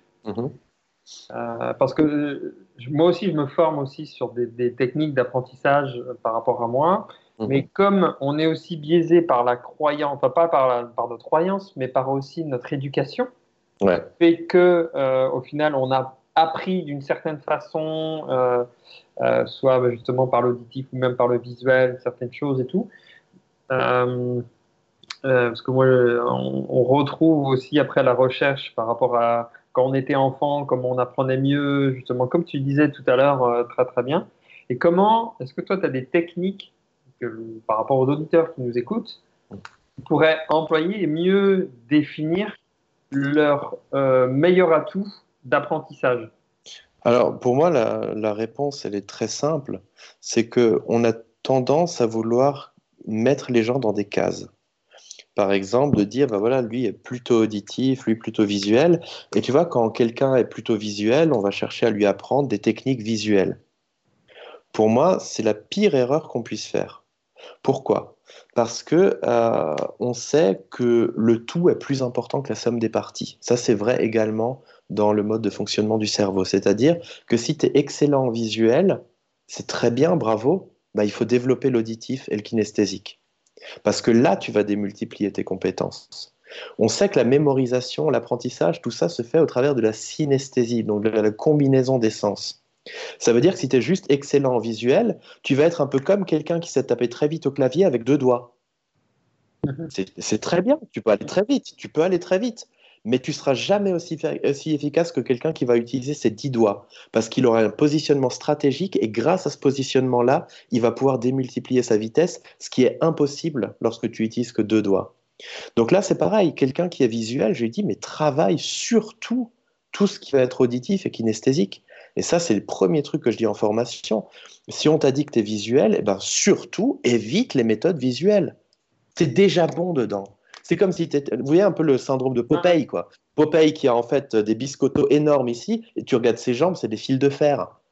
Il y a, un truc qui bug, c'est pas cohérent. Et en fait, faire des techniques visuelles quand tu es plutôt avec une facilité visuelle, c'est comme développer tes biceps alors que c'est la partie la plus costaud de ton corps. C'est bien, mais par contre, c'est pas cohérent. Il y a quelque chose qui va, qui va bugger à un moment donné.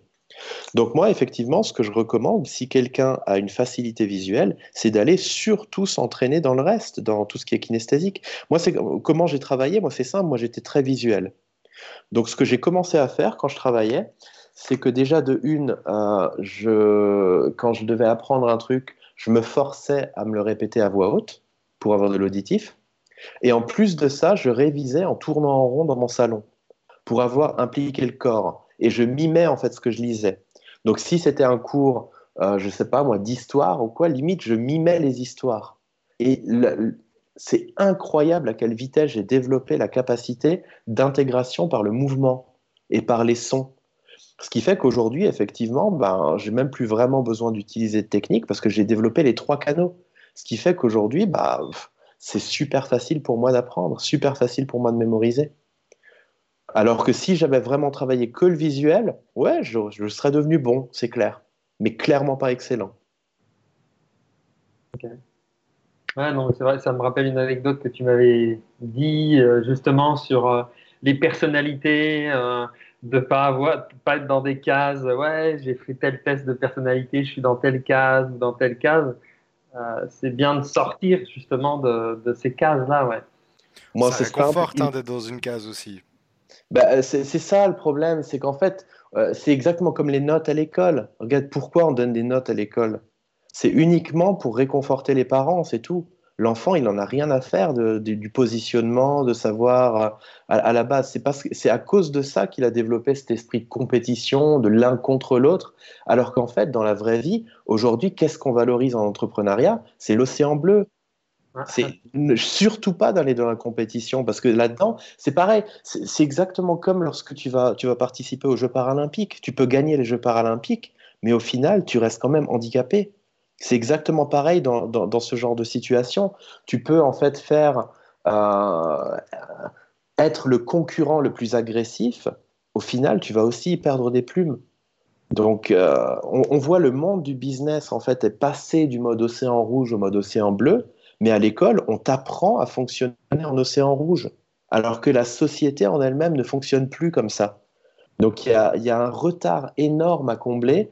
Et, quand tu regardes justement les, jeunes qui sortent d'études, tu te rends compte qu'ils ne sont pas adaptés à l'entrepreneuriat. Les seuls qu'ils sont, en fait, c'est ceux qui ont eu des parents entrepreneurs, qui ont été bercés, je dirais, dans, le, dans cette idée d'autonomie, dans cette idée de d'adaptation. Ou, alors qu'ils le sont dès le départ, tu vois. Je veux dire, euh, le, le, j'ai un, un, pote qui, euh, qui, à la récré, allait chez le boulanger pour acheter les croissants pour tout le monde, tu mhm. vois. Hein, je sais pas, allez, 80 centimes d'euros à l'époque. Et puis il les revendait 1 euro en fait à la cour de récré, mais tous les matins. Super. Et il disait, non, ça c'est pour la course, tu vois. Mais il avait déjà tout compris. Et aujourd'hui, euh, aujourd'hui, directeur commercial euh, dans, dans, une boîte et tout. Mais, euh, mais avec des anecdotes de fou, tu vois. Je dirais, à, guider des. On parlait de jeux vidéo avant, à, guider, à avoir l'une des plus grandes guildes sur, sur World of Warcraft avec plus de 50 personnes en fait dedans, à donner des ordres tous les jours et tout. tu te dis, bon, bah lui, il doit, il doit avoir le virus déjà depuis tout petit, tu vois. même si les parents sont pas entrepreneurs. Mais, euh, mais des, des, cas comme ça, des cas comme ça, c'est rare, quoi. C'est rare. Bien sûr. Et c'est dommage parce que c'est ça finalement qui ferait vraiment avancer la société en fait. Mais tellement, tellement tu te rends, compte, tu te rends compte que déjà à l'âge de, à l'âge de 7-8 ans, il rendait service à ses potes en fait. Il était déjà dans une notion de rendre service. Ouais. C'est, c'est incroyable. C'est incroyable.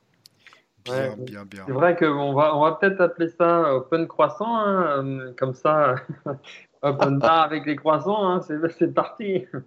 Écoute, moi je fais volontairement la course.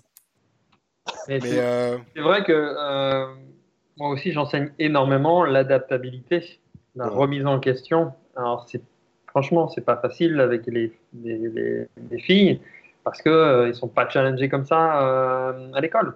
Mm. Donc, euh, je dis, bah, ok, réessaye, refais, réessaye. Ouais, mais bon, euh, papa, j'ai essayé deux fois déjà là. Ouais, mais on continue. Euh, change ton optique. Va, essaye sur autre chose. essaye comme différemment. voilà, comme tu disais, notamment l'apprentissage. Bah, tu tournes en rond, tu fais des mimiques, tu parles à haute voix. Voilà, tu, tu, tu changes ta, tête. Enfin bref, tu. Voilà, et, et, tu vois, ce que la PNL peut apporter, c'est encore un, aspect complémentaire. Parce que tu vois, si tu lui dis essaye, qu'est-ce que ça présuppose le verbe essayer? Essaye d'ouvrir la porte, ça, ça, présuppose la, la possibilité d'un échec. Alors qu'en fait, si tu dis simplement fais-le, tu fermes la possibilité à l'échec. Et tu vois, c'est là, en fait, justement, pour moi, dans, dans le domaine des stratégies, euh, même dans l'apprentissage, c'est extrêmement important d'avoir euh, euh, tous les concepts de linguistique complètement intégrés, parce que finalement, tu te rends compte que tu peux être le meilleur stratège au monde, si au niveau linguistique, tu as des failles, eh ben, ces failles-là, elles peuvent venir complètement pourrir ton boulot, en fait. Donc voilà, c'est euh, l'intérêt de combiner, euh, de combiner tout ça avec la. C'est clair, je te rejoins parce que toi, j'étais en réunion ce matin et à un moment donné, j'ai dit, eh, on, on essaie, j'ai dit non, je me reprends, mais carrément, euh, allez, on, on le fait, c'est à telle date, euh, etc. Mais carrément, tout à fait, c'est clair. Et, et- et j'aime bien parce que a- avec ça, parce que moi je suis en contact avec beaucoup d'enfants, euh, les enfants de ma compagne, les enfants de- d'amis et tout ça. Et j'aime bien parce qu'à force de parler avec les enfants et de les corriger chaque fois qu'ils disent j'essaye d'eux, maintenant c'est eux aussi qui le remarquent. Et quelquefois quand moi je dis eh ben, on va essayer, on dit non, non, on va pas essayer, on va le faire. Ouais. Ah, merci! Merci du rappel. Ils apprennent vite, hein, ils apprennent très vite. Et, euh. Ouais, Ouais, je puis- sais, moi, moi, Puis eux, ça, les- ça les amuse. Après, tu vois, il y a cette différence. Si je, si je prends le cas de tes filles, euh, Seb, qui, qui dit Ah, mais j'ai déjà essayé deux fois. Et le fait que toi, Michel, tu vois tout comme un jeu, euh, la, la di- la différence, elle est, elle est relativement simple à voir. Toi, tu dois t'amuser à être dans l'effort et puis dans, dans cette sortie de zone de confort. Ouais. Est-ce que, est-ce que tu as, comme ça, euh, une baguette magique pour euh, prendre du plaisir à sortir de sa zone de confort? Bah, euh, moi, Quitte à moi, j'a- chercher des raccourcis, tu vois, autant les Ouais, demander ouais. directement. euh. Bah, Ben moi, en fait, tout simplement, ce que j'ai fait, c'est que je me suis imposé des sorties totales de zone de confort. C'est-à-dire, par exemple, alors que moi, j'étais quelqu'un qui fonctionnait avec cette notion de sécurité, c'est-à-dire avant, voilà, j'avais ma super bagnole, j'avais mon super appart, j'avais beaucoup de biens personnels. Ben en fait, du jour au lendemain, pratiquement, je me suis dit, ben maintenant, je fonctionne avec une valise. Et là, effectivement, ben là, je suis dans un endroit où j'ai juste une valise. Mes affaires sont à quelques centaines de kilomètres d'ici. Et ça fait deux mois que j'étais pas à l'endroit où mes affaires sont entreposées, justement pour me rendre compte finalement que, euh, en fait, cette zone de confort que j'avais, c'était une zone d'empattement, en fait. C'était pas une zone de confort, en réalité. Et, et donc, je me suis forcé à braver, on va dire, toutes les choses où je me sens à l'aise. Euh, par exemple aussi, ben voilà, moi quand je donnais des formations, j'avais toujours, j'utilisais toujours des PowerPoint, jusqu'au moment où je me suis rendu compte que je faisais ça pour me rassurer sur le contenu, pour me rassurer que je me souviens du contenu. Du jour au lendemain, j'ai arrêté le PowerPoint. Et ça a fait mal au début parce que ouais, tu t'appuies sur le truc pour te Tu flippes un sécuriser, peu, ouais. tu flippes un peu, et puis euh, à- à- au bout d'un jour, j'avais envie de les reprendre. Et puis heureusement, j'avais un ami qui m'a dit non, non, non, non, va au bout de ta démarche, va au bout de ta démarche. Et aujourd'hui, je, peux- je peux plus avec un PowerPoint euh, en formation PNL, je peux plus. C'est euh, c'est plus cohérent en fait. Bon, après, pour montrer des chiffres et tout, c'est toujours important pour la direction. Quel est le dernier challenge euh, que tu... Alors, tu viens de parler de celui de la valise. Mhm. Quel est le challenge le plus mémorable que tu, que tu as, le plus drôle, le plus cocasse euh, Alors ouais, il y, en a, y en a pas mal. Euh, bah, le challenge, en fait, par exemple, celui que j'ai trouvé le plus intéressant, c'était que moi, j'étais quelqu'un toujours de... Et là, c'est un challenge très physique, hein, j'étais toujours très frileux. Euh, j'avais toujours euh, ce besoin de chaleur et compagnie. Bah, du jour au lendemain, je suis passé en mode Wim Hof. C'est le, gars qui travaille avec les, le contact avec le froid. Ce qui fait que je n'ai, depuis deux ans, j'ai plus jamais pris de douche chaude, en fait. Je, je n'ai plus jamais utilisé l'eau chaude dans le robinet. Et, et je l'ai fait pourquoi? Déjà pour me sortir de ma zone de confort, mais aussi parce que derrière, j'avais vu que c'était extrêmement positif pour la santé, extrêmement bon pour le système immunitaire. Et aujourd'hui, ce à quoi je m'amuse, c'est d'aller dans les glaciers, là, en Suisse, euh, notamment un glacier que j'aime bien, celui de la Forclaz, où en fait, tu as de l'eau à 1 degré, et puis euh, voilà, d'aller me baigner là-bas, quoi, tout simplement. Donc ça, c'était le challenge le plus, le plus marquant, je dirais, parce que c'était pas seulement un challenge intellectuel, je dirais, parce que travailler avec une valise, c'est juste tu te convaincs et c'est bon. Là, il s'agit en plus de s'aligner avec le corps. Et, et ça demande, euh, c'est beaucoup plus. C'est le mental qui doit travailler, c'est le corps, c'est le, euh, le- tu dois travailler aussi la respiration, tu dois travailler plein de choses à la fois, et ça marche. Ouais, il y a tous les sens qui s'activent, la nage en eau froide. J'ai pu, j'ai pu faire un peu de nage en eau froide avec un pote. Ouais. C'est euh, c'est extré- c'est- c'est extrême, en fait. Ouais. Euh, ce que tu vis, c'est extrême. C'est vraiment Ouais. intéressant. Ouais, Ouais, c'est c'est un challenge que je- j'ai vraiment envie de réaliser ça. Hein.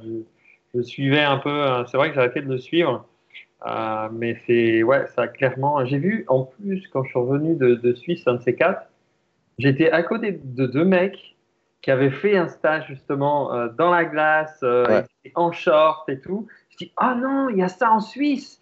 Waouh, génial, je vais le faire. Ouais, ouais, ouais. c'est super et moi comme d'habitude j'aime pas le pas être accompagné en faisant les choses donc j'ai tout fait par moi-même en fait je, je, suis jamais allé en groupe parce que euh, mais, mais ça c'est moi parce que j'ai besoin vraiment de me prouver à moi-même que l'initiative vient de moi et que c'est pas la et que c'est pas le groupe qui me pousse à en fait. Ah voilà. Mais ça c'est ça c'est moi. Ça c'est mon côté un peu euh, un peu dingue quoi. Magnifique, magnifique. Qu'est-ce que tu as comme autre challenge de prévu comme ça dans le, dans le, dans le pipe? Alors, autre challenge de prévu.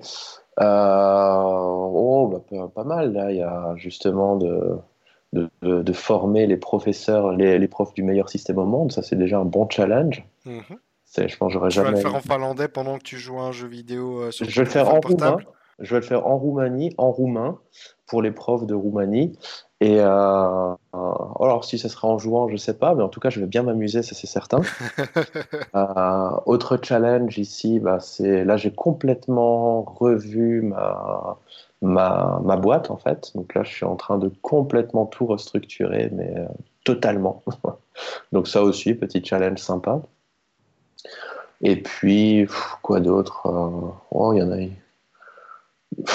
ça, ça, vient au fur et à mesure, en fait. Je les prévois pas vraiment, en fait. Je les, je. Et puis, bah, c'est comme quand j'avais gagné les championnats du monde de lecture rapide, c'était pas du tout prévu, quoi.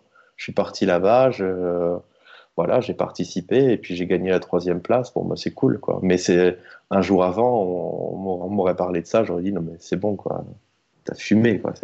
Non, je, je ferai pas ça. Donc tu as fait troisième place au championnat de lecture rapide sans savoir ce qu'était la lecture rapide 24 heures avant Alors si, je savais, je ah, savais, mais clairement, j'étais pas du tout préparé à ça. Tu sais, c'est comme un gars qui fait son footing le matin et qui se dit, bah tiens, je vais aller aux Jeux Olympiques euh, pour représenter la France, quoi. Tu vois, c'est, c'est un peu ça. Chérie, je reviens, je ramène une médaille de bronze. voilà. C'est un peu ça. Voilà.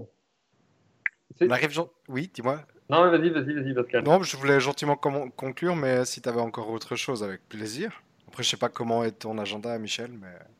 Bah, mon agenda, il est très beau. il est bleu.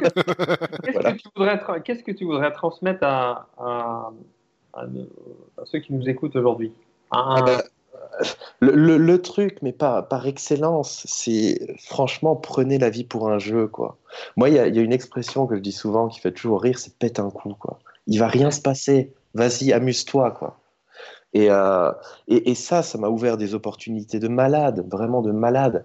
Moi, je me suis retrouvé un jour en formation euh, et j'ai appris euh, en me renseignant qu'il y avait le ministre de l'Éducation de Malaisie qui était à la même formation, mais un peu en incognito. Et on m'a dit non, faut pas l'embêter, tout ça, faut, faut le laisser tranquille. Ben, premier truc que j'ai fait, je suis allé le voir, j'ai parlé avec sa femme un petit peu. Avec, bien sûr, euh, voilà, parce que pour arriver au cœur d'un homme, il faut passer par sa femme, c'est bien connu. Ouais. J'ai discuté avec elle, et à un moment donné, je me tourne vers lui et je fais Est-ce que je peux vous faire une interview ce soir? Et là, il est un peu pris au dépourvu, il me dit oui, et j'ai eu mon interview, j'étais le seul à oser le faire en fait. Mais je me suis dit Au pire, il m'aurait dit non. Et alors? Mais si j'avais pas posé la question, je serais tout le temps en train de me dire mince, purée, il était là, quoi. Il était là et je l'ai pas fait. J'étais là à l'école militaire euh, de Bruxelles, en Belgique, pour regarder la conférence d'un ben, astronaute, en fait, qui, euh, qui parlait de management et puis surtout de, de leadership. Et pareil, je, vois tout le monde qui, c'est tout avec des hauts gradés et compagnie. Euh, moi, je me suis dit, je partirais pas d'ici sans une photo avec lui, alors qu'il voulait pas en faire mais j'ai eu ma photo. j'ai eu ma photo et ça s'est fait naturellement, mais j'ai été le seul à l'avoir en fait. Personne d'autre n'a osé. Donc voilà, je me dis, au pire, on te dit non. Mais si une fois que tu es là, c'est gagné. Donc aujourd'hui, bah, je tente. Tout simplement, je tente et je pense que c'est ça que je veux transmettre aux gens. C'est allez-y, quoi. Je veux dire, c'est quoi le pire qui peut arriver, quoi? Ouais. Bah, osez, bordel Osez, bordel Voilà Allez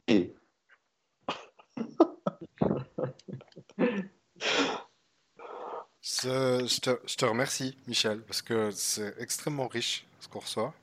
Eh ben, avec plaisir. Tu as dit très très souvent le mot c'est simple et c'est vrai que fi- finalement euh, se mettre des challenges c'est souvent se re- revenir à une certaine simplicité. En, en- je, je me rends compte après une heure et demie qu'on a vite tendance en tant qu'humain à, à surcompliquer les choses. Mhm. Euh, à, à- à remettre tu vois, des, euh, des, des couches de complications, des couches d'excuses, des couches de, de contexte ou de ce qu'on veut, histo- histoire juste de protéger euh, la chose qu'on ne veut pas, qu'on veut pas travailler. Donc, euh, dit, dit comme, dit comme ça, ça paraît évident, mais euh, euh, de façon inconsciente, on est très très souvent dedans. Donc, Ouais. écoute, merci infiniment pour ce retour à cette simplicité. Ben, avec Vraiment, plaisir. vraiment, vraiment.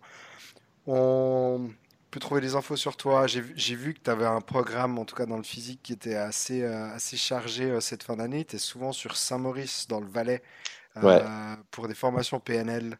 C'est Mhm. juste. Ouais, c'est ça. ouais. On peut retrouver toutes tes informations aussi sur euh, ton site internet Point michelvozniak.com. .com. Voilà, tout, euh, tout est centralisé là-bas. Et puis après, il ça part quelquefois sur d'autres sites ou autres. Mais tout est centralisé sur ce site-là. ouais. Excellent. Et je, je reviens sur ma dernière question. S'il y a une formation avec laquelle on devrait commencer, c'est praticien PNL. Ouais, je pense vraiment que celle-là, c'est c'est top. C'est vraiment top. Et puis, si, si tu veux un truc plus court, c'est la partie mind mapping, carte mentale. Ça, c'est, euh, ça serait la- la- le deuxième choix si le premier ne, ne peut pas se faire, quoi. Ne peut pas se faire. Excellent. Et euh, bah écoute, génial. Si tu as un dernier mot comme ça à, donner à nos, euh, à nos, à nos auditeurs après oser, ce serait quoi? Genre, Amusez-vous, quoi. Vraiment, osez, amusez-vous. Voilà, c'est, euh, je pourrais pas le dire plus simplement que ça, quoi. Merci infiniment pour ton temps, Michel. Ouais, je te Avec remercie aussi beaucoup, Michel. ouais. Avec plaisir. Et euh, quant à nous, bah, on se retrouve euh, la semaine prochaine pour une nouvelle interview. Continuez d'être beau, continuez de vous amuser et continuez de dépasser vos limites. À très très bientôt. Bye bye. Ouais, bye bye. Ciao. Ciao.